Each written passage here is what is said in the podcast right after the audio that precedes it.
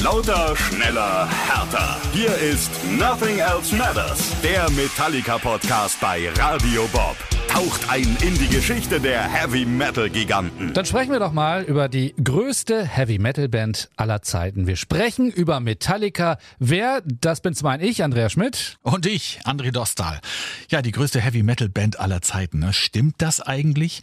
Da werden jetzt einige denken, das kann man so nicht sagen. Da gibt's ja auch noch Iron Maiden, mhm. Black Sabbath, mhm. Megadeth, Motorhead, Slayer und so weiter und so fort. Richtig. Und die werden alle auch noch in diesem Podcast dann eine Rolle spielen. Aber ja, wenn es darum geht, wer die meisten Platten verkauft hat oder auch die meisten Konzerttickets oder mhm. auch die meisten T-Shirts, dann stehen ohne Zweifel ganz vorne Metallica. Es gibt ein sehr schönes Shirt, äh, wie ich finde. Darauf steht Birth, School, Metallica, Death, also Geburt, Schule, Metallica, Tod. Und ich finde, das irgendwie sagt alles aus. Wer einmal Metallica-Fan ist, der bleibt es dann auch für immer. Aber klar, wenn so eine Band so groß wird, dann hat sie nicht nur Fans. Äh, bei manchen Heavy-Metal-Fans ist sie halt sehr umstritten und zum Teil sogar auch verhasst. Ja, wann geht's eigentlich los mit Metallica? Ne? 1981, James Hetfield und Lars Ulrich gründen in Los Angeles eine Band, nennen sie Metallica, und die steht vor allem zu Beginn für Thrash Metal. Und ich weiß nicht, wie es dir geht. Ja. Ich habe jahrzehntelang immer Trash Metal gesagt. Ich habe das gedacht, das heißt Trash Metal. Ja. Aber Trash würde ja Müll bedeuten. Das würde ja auch passen, weil so dreckiger Metal ist. Aber Thrash heißt verprügeln. Das das deutsche Wort dreschen kommt daher. Ja. Der Mähdrescher, auf was rumdreschen oder du kriegst Dresche, kennt man ja auch noch von früher vielleicht. Also daher kommt das Wort. Also es das heißt Thrash Metal, eine besonders schnelle Form des Heavy Metals eben. Und da sind Metallica stilprägend. Das wundert jetzt vielleicht alle, die erst mit dem Song Nothing Else Matters so auf Metallica aufmerksam geworden sind. Später in ihrer Karriere, da werden sie halt ruhiger und melodiöser. Und dann singt James Hetfield auch richtig, weil er Gesangsunterricht genommen hat. Das klingt am Anfang noch anders. Da geht's richtig zur Sache. Da gibt's Dresche sozusagen. Und das begeistert damals erstmal nur eine kleine Fangemeinde, aber die wird dann immer größer und ja, alles wird immer größer und dann sind sie auf einmal die Größten. Und wie es dazu kommt, ist sehr spannend und darum geht es dann in diesem Podcast. Aber Erstmal zum Erfolg. Ja, puh, Metallica haben in ihrer Karriere alle Preise abgeräumt, die man als Heavy Metal Band nur abräumen kann. Allein neunmal haben sie den Grammy entgegennehmen dürfen, also den wichtigsten Musikpreis der Welt. Auch bei den MTV Music Awards haben sie oft jubeln dürfen. Dann gibt's ja auch noch ja quasi so einen Nobelpreis in der Musik, das ist der Polar Musikpreis. Der wird wie der Nobelpreis auch in Stockholm vergeben, also so ganz mit großer Zeremonie und allem.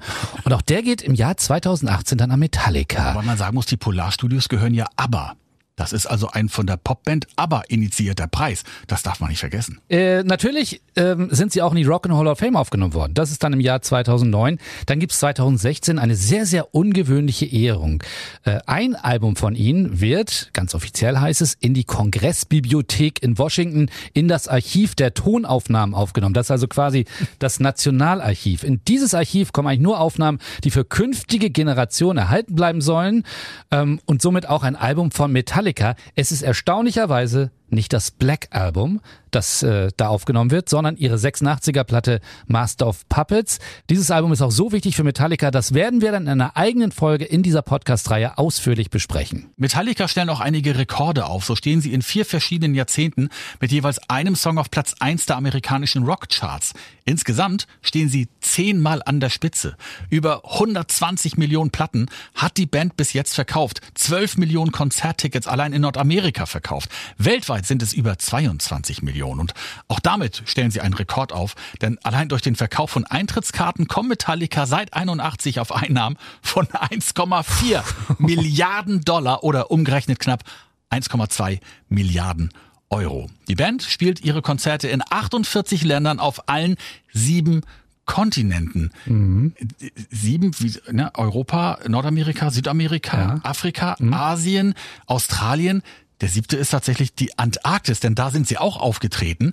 Da spielen sie 2013 unter einer transparenten Kuppel einer Forschungsstation bei einem Gletscher. James Hetfield mit Pelzmütze und Sonnenbrille. Zuschauer sind einige Fans und die Forscher. Das Ganze wird damals auch als Livestream im Internet übertragen und weil sie eben auch in der Antarktis spielen und damit die sieben Kontinente voll machen, stehen sie auch damit im Guinness-Buch der Rekorde. Wahnsinn alles. Rekordverdächtig. Dann auch die Zuschauerkulisse beim Monsters of Rock Festival in Moskau im Jahr 1991. Da sind Metallica Headliner neben ACDC und laut inoffiziellen Schätzungen, die aber wohl sehr, sehr gut sind, diese Schätzungen, gibt es öfter diese Zahl, sind dort 1,8 Millionen Fans auf dem Tushino Airfeld dabei. Im Jahr 2019 ist auch ganz interessant, da spielen sie in Finnland. Das ist ja, Finnland ist ja so ein Land für Heavy Metal Fans und die haben ja unheimlich viele Bands auch. Mhm. Und sie spielen dort ihre dort größte Show. Ein Prozent der Finnen sind dabei. Okay, das sind jetzt 55.000 Menschen, aber wenn man das jetzt mal auf Deutschland überträgt, wäre das ein Konzert für über 800.000 Menschen. Das ist Wahnsinn. Ja, und dann ist da noch das schwarze Album, das eigentlich nur Metallica heißt, aber von allen wegen des, naja, fast schwarzen Covers nur eben das schwarze Album genannt wird. Und das ist nicht nur musikalisch für viele Kritiker ein Meisterwerk, es ist die meistverkaufte Metalplatte in der Musikgeschichte. Und 2019 kommt dann die Meldung, das Black Album steht jetzt für insgesamt 550 Wochen in den US-Albumcharts. Das haben vorher nur Pink Floyd, Bob Marley und Journey geschafft, wobei bei Journey und Bob Marley waren es nur Greatest Hits Alben. Bei Metallica ist es ja ein ganz normales Studioalbum. Wobei normal ist das Album ja nun auch nicht. Es ist das Album, das das Metal-Genre prägt wie kein anderes. Sie bekommen dafür viel Lob auch von anderen Bands. Bruce Dickinson von Iron Maiden meint, man könne den Erfolg der Platte gar nicht unterbewerten. Er meint, sowohl Iron Maiden als auch Judas Priest oder auch Pantera kamen an eine Weggabelung, wo sie die Chance hatten, wirklich das nächste Level zu erklimmen. Aber so Bruce wörtlich, keiner von uns hatte die Eier, es zu tun. Metallica haben es jedoch gemacht. Sie sind das Risiko eingegangen und haben den verdientermaßen enormen Lohn dafür kassiert. Es ist eines dieser bahnbrechenden Alben, bei denen alles stimmt.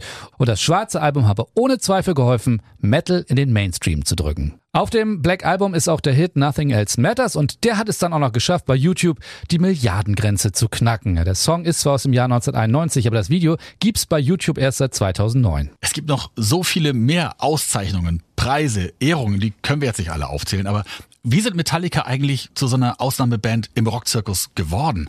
Darauf hätte schließlich keiner gewettet, als sich James Hetfield und Lars Ulrich in der Garage von James im Herbst 81 treffen, um noch als blutjunge Anfänger eine Band zu gründen. James Hetfield will damals überhaupt kein Frontmann sein und Lars Ulrich ist bis dahin ja, ein eher, ich sag mal, durchschnittlicher Schlagzeuger. Ein Cliff Burton am Bass, der ist doch gar nicht dabei. Und auch Kirk Hammett, der kommt ja erst viel später ins Spiel.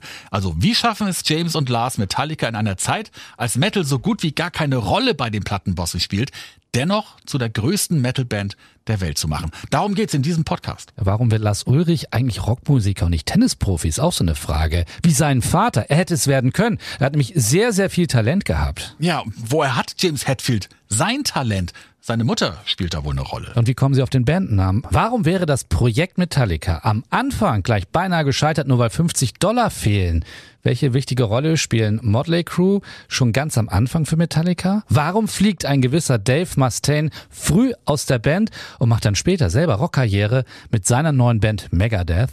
Und warum ist so entscheidend, dass Cliff Burton zur Band stößt? Und wie sind dann die Umstände seines tragischen Todes nach einem Unfall im Bandbus? Und wie geht's überhaupt danach weiter? Ja, wer ist eigentlich für den Erfolg des Black Albums verantwortlich? Und so weiter. Also, es ist eine ungewöhnliche, eine besondere Bandgeschichte, die auch für jeden Nicht-Metallica-Fan spannend ist, denn sie zeigt, so ein Erfolg kommt nicht durch Zufall, auch Glück spielt nur eine kleine Rolle. Dieser Erfolg, der ist hart erarbeitet.